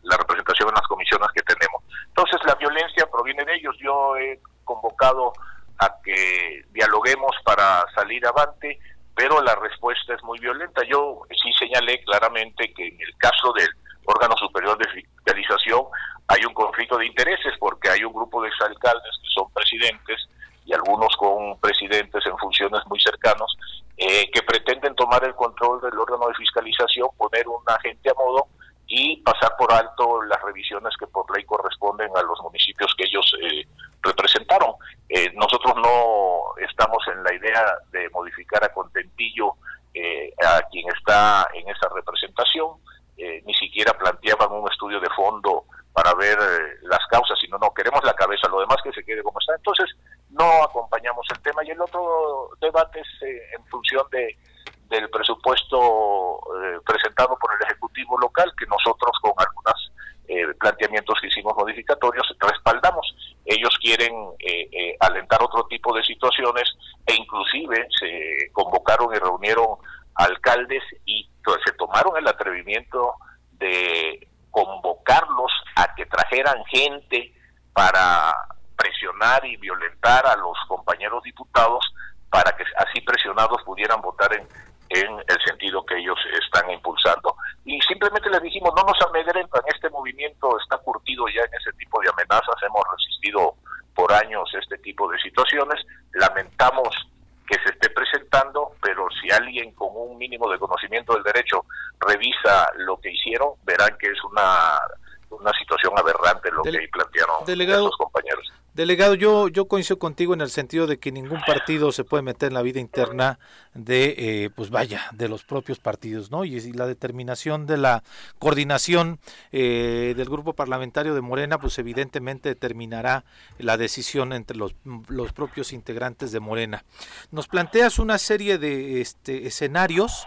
Eh, de los cuales pues obviamente estamos nosotros viéndolos en estos días que se han dado este álgido debate porque además venían transitando bien, parecía una armonía legislativa entre todos los grupos eh, políticos y cuando se llega este tema del presupuesto y además muchos decían eso, cuando llegue el tema del presupuesto vamos a ver de qué están hechos realmente los diputados y las diputadas.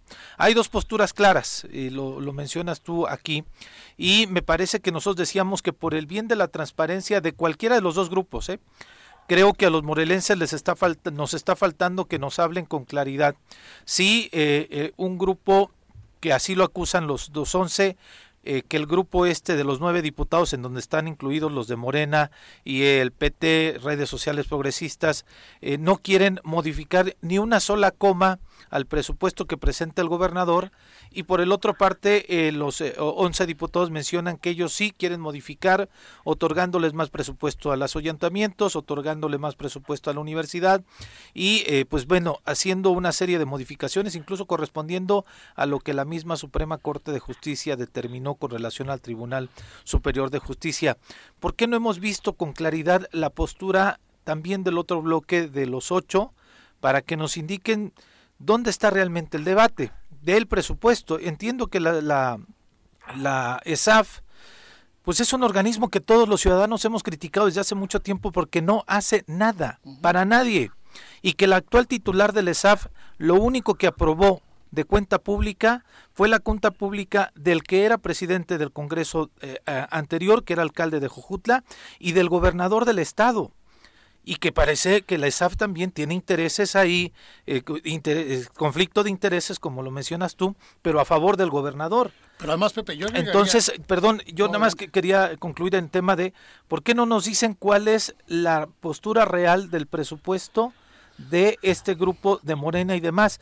También le van a permitir que el gobernador pueda seguir disponiendo de transferencias, este, como lo ha hecho los tres años, sin que tenga que recurrir al Congreso con toda claridad y transparencia. Y yo llegaría, este, eh, César Ojeda, la pregunta que te está haciendo y que coincido perfectamente con, con Pepe, es, a ver, no hay datos sin contexto esto de que me están quitando los cargos, me están amenazando lo demás, perdón, también lo hizo la legislatura anterior, precisamente Morena, cuando desconoció a siete diputados y entraron en este escenario de desconocerse y demás, y la que lo hizo fue Ariadna, precisamente, ¿no? Es decir, hoy se quejan de lo que hicieron en la legislatura anterior, pero fíjate, estuvo aquí un alcalde que dijo claramente, yo entré en el, 2018, el de 2019 y fue el único presupuesto que me autorizaron, porque no se han puesto otra vez de acuerdo para autorizar un presupuesto ni al ayuntamiento ni al gobierno del estado. O sea, pasó la legislatura anterior, ¿sí? Y el, el, único que aprobaron fue en diciembre del 18 para el 19. Pasó el 19, 20, 21 y siguen exactamente con la misma discusión,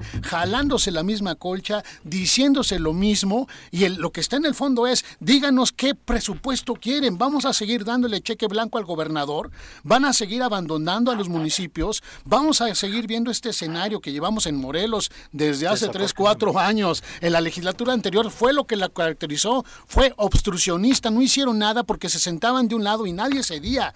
Es más allá de si me quitan el cargo, si se meten, lo entiendo, no hay que meterse en la vida en los partidos políticos, pero yo lo que veo es que están jugando rudos contra técnicos, están jugando fuercitas de ver quién dobla, lo que en el fondo muchos suponemos. Al gobernador solo le conviene que le dejen la ESAF que está, tal y como está, porque la tiene dócil y a su manera, y que le dejen el presupuesto no aprobado porque entonces se da manga ancha. Ese es el verdadero tema. Frente a eso, como bien dice Pepe y te pregunta, ¿qué tienen que decir? Bueno, yo respeto tu punto de vista. Tú ya hiciste un juicio sumario sobre lo que tiene que ver el manejo de los recursos públicos. El gobierno, los gobiernos están eh, en toda su facultad de mandar el presupuesto de egreso que consideren conveniente y las fracciones parlamentarias analizarlas y hacer los ajustes que eh, procedan. Pero si tú en aras de jalar simpatías le dices a los alcaldes, oye, te voy a dar el 10, el 5% adicional y empiezas a ofertar cuando no hay un fondo que lo pueda respaldar, pues difícilmente lo vas a alcanzar. El tema sustancial está aquí que ellos eh, recibieron el presupuesto de egresos e hicieron un modelo de presupuesto sin consultar a nadie, sin consensar. Fue el momento que, eh, que cuando llegamos que se reclamó el asunto. Y ahí si tú ves ahí ahí no hay tal situación de que no se quiere mover ni un ápice. Se han alentado ahí modificaciones para ayudar a la universidad. O sea hay un real propósito de avanzar. El tema se centra en esta situación. Yo así le encuentro confrontada entre quienes ahora dirigen los destinos de la Cámara y el gobernador, eh, que traen ahí este, una posición muy radical en el Congreso. Yo mi, percepción particular es que hay grupos eh, de partidos políticos que ante la derrota electoral eh, pues buscan algún modelo para poder lastimar en un principio y luego tratar de vender la idea que ellos son los que están generando y alentando mejores condiciones para eh, algunos sectores. El Morena está en la lógica de avanzar en, adecuar en donde sea factible el presupuesto, pero no con una decisión unilateral del famoso grupo de los once. Yo en lo que coincido con ustedes es en la necesidad de que eh, los grupos parlamentarios eh, avancen en la construcción de acuerdos, como lo hicieron al inicio de esta legislatura.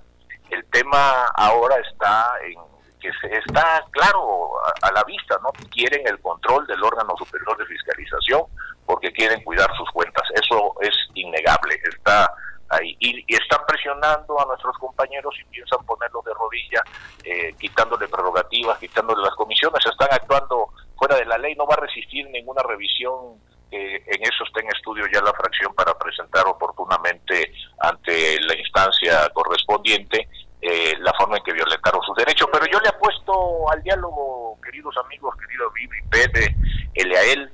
Eh, le saludo, don Eliael, porque me hace usted recordar una región eh, de mi Tabasco querido que se llama Jalapa, donde los nombres propios tan significados como ustedes son comunes. Hay muchísima gente con nombres eh, muy particulares, el de ustedes me gusta, Eliael este, pero no lo había yo escuchado nunca, eso la sorpresa y con todo respeto. Es fuerte, es fuerte. Y tratando de profundizar sobre el órgano de fiscalización, solamente para que nos quede claro, dices, este grupo del G11 quiere tener, eh, quiero tenerla a modo. ¿Qué tendría que pasar para que tampoco esté a modo del otro lado? Porque ahí estaban los ejemplos de las cuentas públicas aprobadas hasta ahora. ¿Necesita modificarse sí o sí? creo que se tiene que plantear un estudio a fondo entre todas las fracciones, pero no sacarla como una condicionante para que nosotros nos alineemos o no a sus intereses. Es un tema eh, que puede procesarse si se necesita una reestructuración de ese órgano, hacerlo de fondo y no solamente pensar quiero la cabeza porque ahí quiero poner un incondicional. Eso no lo aceptamos y vamos a seguir en esa posición. Ayer mismo en la noche, eh, pretendieron hacer ese cambio, no les alcanzaron los votos. nosotros tuvimos este, la posibilidad de resistir ese embate, como habremos de resistir otro. Pero les insistiría, a mí me parece que se están abriendo algunas puertas de diálogo que vamos a aprovechar. Eh, seguramente hoy tendremos noticias sobre el particular, así lo espero, pero por lo pronto la posición de la fracción es eh, inamovible o nos restituyen nuestros espacios y derechos o este, no transitamos hacia ningún otro lado. Eso lo entiendo, pero mi pregunta final sería, entonces Morena está a favor de moverle una coma o no moverle una coma al presupuesto. No, no, no, no, nada de eso, nada de eso, compañero. Eh, Morena está a favor de revisar eh, los, los, los espacios donde se puedan eh, hacer las modificaciones pertinentes sin afectar el fondo distribuible, porque no hay más, hay lo que hay y sobre eso se pueden adecuar y como se ha estado precisando ya por algunos compañeros que han participado después de esta negación en la en la comisión respectiva. Hay, te insistiría, eh, eh, condiciones, yo veo el día de hoy con cierto optimismo para avanzar en algún acuerdo eh, próximo. Entonces, este... Ah, ¿Sería un acuerdo, delegado, perdón, sería un acuerdo para que lo restituyan o sería un acuerdo incluso para transitar en el presupuesto? Porque me queda yo claro creo que, tiene que ser un acuerdo general, compañero. O sea, tiene que venir eh, todo el paquete para que podamos transitar. Hay visos de, que podemos eh, avanzar. Yo estoy confiado en que el día de hoy podremos tener eh, alguna posibilidad de hacerlo. Le reitero al grupo de los 11 que de nuestra parte hay voluntad, restituyan los derechos de los compañeros y nos sentamos a discutir cualquier cosa que ellos quieran, ¿no? Eso en principio y eh, toda la voluntad de seguir conciliando y acordando por el bien de Morelos. Que le hace falta mucho, ¿eh? Por cierto. Y viene tu presidente nacional hoy a Morelos. Así es, viene a tomarle protesta a algunos comités, eh, no, a todos, son muchísimos, a, algunos comités de defensa de la 4T en Jutepec. Ahí va a estar eh, Mario con nosotros y van a estar todas las representaciones. Bueno, en el caso de, los compañeros diputados locales, por prudencia, porque en estos asuntos legislativos, si tú te descuidas, te madrugan. Si tú te sales del recinto. ¿No se van a salir del Congreso? no, no, no. Ahí vamos a estar este, haciendo guardia permanente. La idea era este, pues eh, estar ahí con Mario y que eh, Mario por supuesto respaldar la posición de nuestro compañero pero eh, dicen en mi pueblo la mula no era arisca entonces convocan a, a este a comisiones o a reuniones sin pues, guardar el orden de las 24 horas previsibles etcétera no entonces ahí van a estar los compañeros pero con nuestra solidaridad a distancia no tan lejos aquí en Jutepec. Entonces a la noche vas a pernoctar en el Congreso, ¿no? Es decir, vas a comprar tamales y cafecito y a todo le estar toda la noche. Que así pernoctarás en el Congreso, pregunta Elean. Fíjate que en mi larga historia de, estar en los movimientos de izquierda, me ha tocado desde caminar, caminar desde mi pueblo hasta no llegué yo a la Ciudad de México, yo nada más llegué a Veracruz. Este, pero he estado en muchísimas manifestaciones de toda naturaleza no me espanta nada. Este, ya además tengo una edad que permite ver las cosas con serenidad y por supuesto mi espíritu es conciliador. Por eso les reitero a los morelenses la, la posición de nuestra fracción es buscar un acuerdo, pero no ser avasallados ni rebasados por intereses particulares. El, el, el, resultado de las elecciones eh, de junio pasado dio un respaldo muy particular y muy fuerte a este grupo de los 11. Ese grupo está encabezado por alcaldes que no solamente llegaban tras una reelección, sino que pues realmente, a pesar de la fuerza que Morena tiene en el Estado, lograron salir avantes por una muy buena cantidad de votos en sus respectivos municipios y distritos. Hoy, y era la pregunta que te hacíamos la primera vez que platicábamos contigo, ¿realmente llega a Morena para dar un respaldo y fortaleza a un gobernador que se quedó sin representación en el Congreso y hasta sin partido? El gobernador es resultado de una coalición del PES con, creo, con el PT y con, y con Morena. Y en consecuencia... El PT aquí no, pero... cuenta, aquí es Tania, ¿no? Es la diputada. Sí, sí, pero no fueron ahí. ah, bueno, en 2018 sí. Sí sí, sí, en esa, en esa, a esa coalición me refiero, uh -huh. porque estamos hablando de Cuauhtémoc. Uh -huh. Este, y eh, es el gobernador que fue en una coalición con nosotros y cuenta con nuestro respaldo. Pero a ver que quede claro, eh, Cuauhtémoc es gobernador por el PES y cuenta el respaldo de Morena, pero los principios de Morena y sus propósitos a futuro están muy definidos. Nosotros venimos aquí precisamente a hacer un trabajo de cohesión, de platicar con los son muchos y muy fuertes para ir cohesionados eh, para el 24 a partir de una postulación que recaerá en una mujer o en un hombre, pero sin lugar a dudas que será de formación morenista de origen.